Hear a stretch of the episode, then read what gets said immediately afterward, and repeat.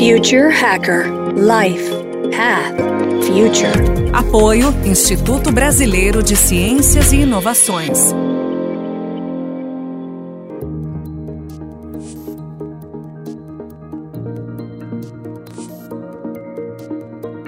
Hello, everybody, and welcome back to the international edition of Future Hacker.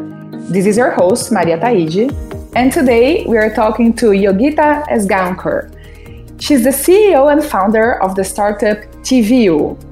She's also the growth advisor of startups and the co founder and board member of iRealities, a digital communication and entertainment company based in India. She worked in telecom for 20 years and led various global positions, including market development for Middle East region. Hi, Yogita, it's great to have you today. How are you doing? Hi, Maria.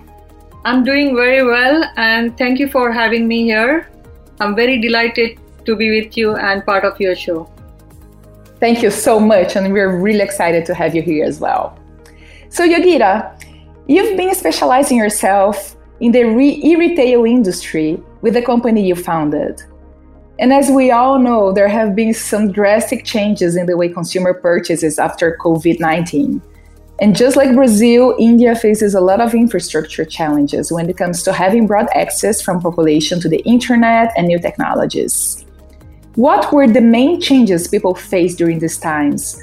How was the access to technologies overcome? And how do you see as the future of consumerism and the retail industry in general? The COVID 19 pandemic is having a profound impact on consumer lives. What we see globally and even in India, consumers are radically changing their lives because of social distancing, working from home, virtual classroom, and restricted travel is a new normal and it is going to be part of the new lifestyle for a longer duration. So, consumer behavior is driven by their new personal situation. With job loss, changes in income, work from home, and spare time, their consumption pattern and choice of products are changing. They are shopping with great awareness of health, cost, and environment. As the lockdown situation eased up in India, we saw many favoring local so, locally sourced products, especially from the neighborhood stores. Overall, consumers are more mindful than ever about what they are buying, and it's a mind, mindset that's going to stay. India's retail market is still dominated by unorganized retail. Small stores owned by a single person and family account for 90 to 93% of the market in comparison with uh, matured economies. With the sudden nationwide lockdown and only few shops opened, people had to wait in queues for essential supplies. Initial phase e-com operations were restricted to just groceries, but e-commerce players witnessed huge demand for groceries supplies. However, deliveries could not be done in many areas as they were containment zone. So that was the challenge. Though there was a demand, they could not fulfill it. With the sudden lockdown, internet connection became a major source of entertainment, connection to the outside world, access to office collaboration tools, and for learning and acquiring new skills. This led to massive surge in the use of internet across India. Initially, there were hiccups as none of the service providers were ready for this situation and sudden surge in traffic. With the help of satellite communication, the operators could narrow the gap and connect to rural Indias. But certainly, this pandemic has accelerated the digital transformation. Many organizations that had digitization in their plan have accelerated the rollout, starting with consumer t- touchpoints. It seems that as much as each country has its specific specificities, it seems that the challenges were pretty much similar to everyone, right? Um, but at least we got this other side that people got more mindful about their purchases and the prioritization of local shops i guess is something that we can take out as a positive things as well uh, and as we know, it's been a tough time for so many sectors in retail. when you know coming back to the retail world was as the consumption has drastically decreased, such as clothing, apparel, anything related to travel, naturally. According to a research in Brazil, more than half of people are purchasing less due to the economic scenario. Some other sectors, like home appliances due to the home office, entertainment and gaming, just some examples, they had increasing revenue. But now we are living in this, you know, mixed scenario in which some people are still avoiding going out while others are trying to get back to their normal lives. So during that phase, which sectors do you see growing the most? And where would you personally bet your coins within the retail industry? Uh, Maya, keeping the economic ramifications aside, it was the perfect break that for the fast phase life in, needed. You know, we are seeing more or less similar trend in India. Growth in uh, groceries, personal care, home improvement, education, and health and well-being. People are spending time on home improvements and are embarking on new skills or online education. Each case, the vast majority expect to continue with these activities for uh, some time now. With restriction, many people have realized that they were spending too much on too much of their income on spend, you know, on luxury goods and something which was not required. So they are very mindful on spending uh, their income now, and most of most of the spend we are seeing, and we will continue to see, I guess, in personal care, health and well-being, and education. Yes, makes a lot of sense to me. Can you tell us how India overcame the lack of access to online payments and credit cards and bank accounts? And was actually able to use it to online retail. There are actually phone apps in which payment is made available even for people that are completely out of the grid, right? So, how does it work? See, the success of any digital payments ecosystem depends on a combination of factors. Over the last few years or so, we have seen tremendous growth in digital payment, and it was all possible because of creative solutions by entrepreneurs, government regulations, access to infrastructure, improved security method for digital payment. The past decade, we have witnessed several innovation in retail payments in India. Initial days of e-commerce in India, it was a challenge. You know, e-com companies had the challenge as there was no popularity to the concept of buying something online and using your credit card and most of the economy was cash based and it is still is. What genius entrepreneurs came out with is the concept called uh, cash on delivery which we call cod and it solved two problems. One consumer got to see and feel the products in hand before they made the payment. That covered the trust deficit issue. And the second was payment was done through their preferred mode of preferred mode that's cash this helped in building the habit of ordering online, not just for commodities but also for food deliveries. Uh, they started in this way and gradually shifted to digital payment. Infrastructure wise, the growth has been tremendous over last 6 years, especially with reference to the availability of uh, mobile phone. We have around 1.12 billion mobile phone subscribers in India and 400 million odd have smartphones. So, mobile phones are rapidly becoming like personal electronic devices. And with the increased in penetration of 3G and 4G, we could reach more rural part of the in India and they are also online now. India's smartphone revolution has seen an explosion in digital payment options. A number of innovations we have seen in last few years like e-wallet, e-money, and that was all possible because of innovative technology like near field communication, which is NFC, and quick response codes. So in NFC, even if you are not, if you are off the grid, at least one person, uh, one uh, party has to be connected to the internet. So as a user, if you are off grid, if your merchant is connected to the internet, you can hold your NFC device next to the merchant's NFC device and you can do the transaction. So that worked really well. As far as credit card payment is concerned, the use of credit card is relatively low compared to other developed countries. Uh, that is because you know the reason for low credit card usage is because of one demand where Indian households are traditionally oriented towards saving.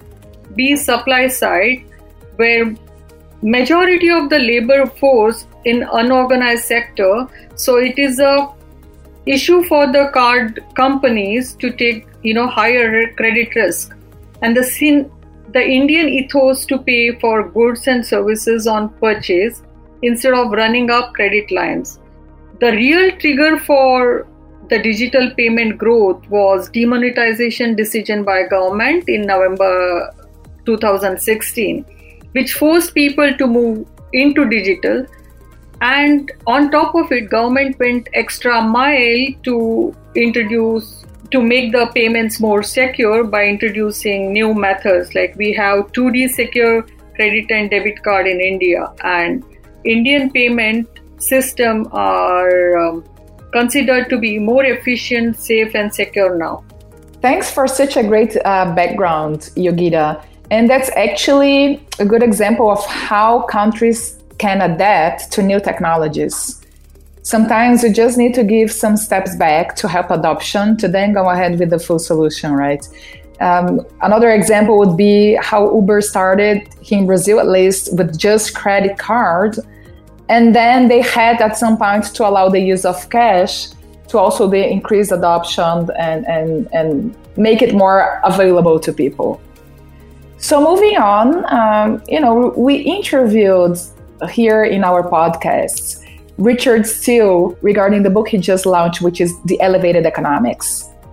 He discusses the shift in the consumer behavior and how the new generation will be more focused on companies that make a positive impact in the world. So, the ESG has been constantly discussed in the financial sector. It's now all about being socially responsible, sustainable, and more community focused. Even market leaders such as Amazon and Walmart are publicizing their goals of becoming carbon free and use a 100% renewable energy by 2040. Do you also see this trend in India?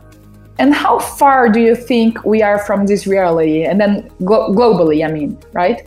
So, which steps should the retail industry be taking to address this new consumer profile? Great question, Maria. Over last two centuries, through the industrialization, farming to manufacturing, world drastically changed and kept on changing. So priorities of the previous generations were adapting to this change and building the future. In that situation, the focus was on building the building and hence the sustainability took a backseat. The present generation is more or less in economic stability and hence their priorities are more evolved than the earlier generations.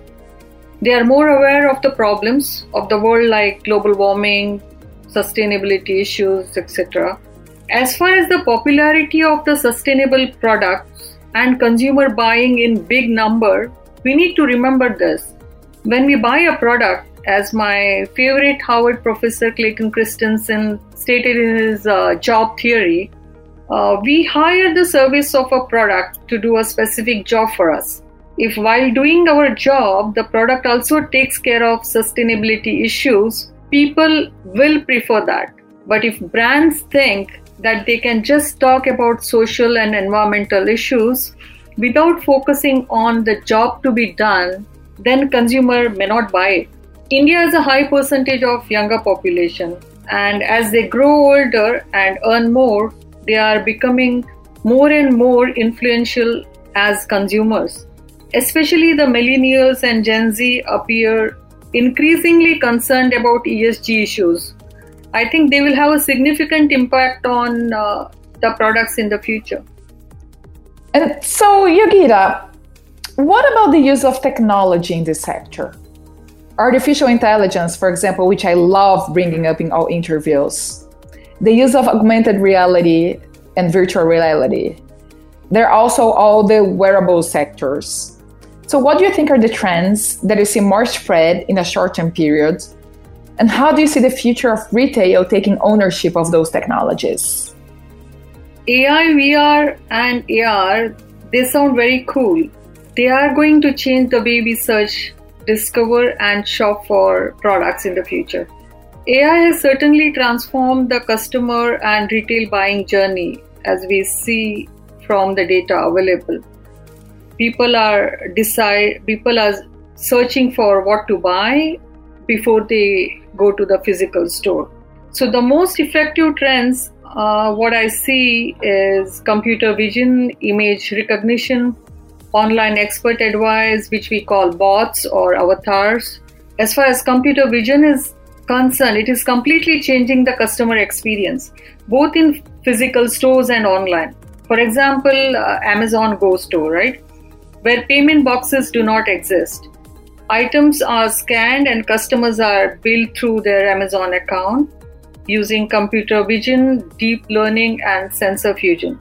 Through in store cameras and AI, companies can monitor the performance of their products on the shelves and conduct analysis using machine learning.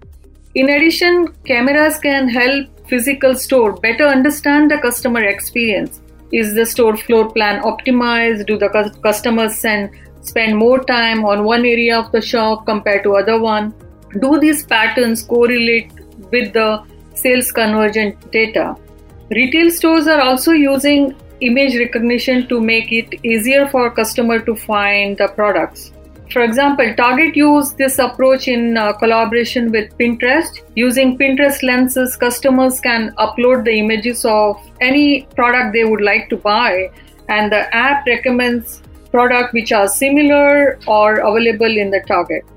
Also, the bots or wearables they can enhance the experience with the combination of AI. You know, many shops they can go for their own app uh, so as soon as the customer enters the store they can connect to that app you know which works like a bot. And after receiving instruction for a specific store item bot can guide the user exactly where to go which you know without wasting time. With the ai they they can also alert the sales rep to you know pre-populate the shelves if the items are going Uh, low on inventory. So that will actually enhance the customer experience. But as far as brands and organization using AI concerned, they are using it in a some way now. But what I see is they are struggling to take it beyond pilot or using it in a silos. For example, either they are using at customer touchpoint for better product experience or training, personalized shopping experience, or optimizing the supply chain. But they can actually extract the maximize the value and transform their business at scale if they adopt AI across the retail function and processes. That's all great stuff, Yogita. I think that when we talk about all those new technologies, and how they can be used uh, to to to this industry, to the retail industry. There's so many possibilities to explore with the already existing technologies. Imagine what's still to come, right? So this is the end of our first episode, but stay tuned, everybody. We are going to continue on the second episode of the international edition of Future Hacker with Yogita. Stay tuned. Thank you, Maria. Future Hacker Life Path Future. Apoio Instituto Brasileiro de Ciências e Inovações.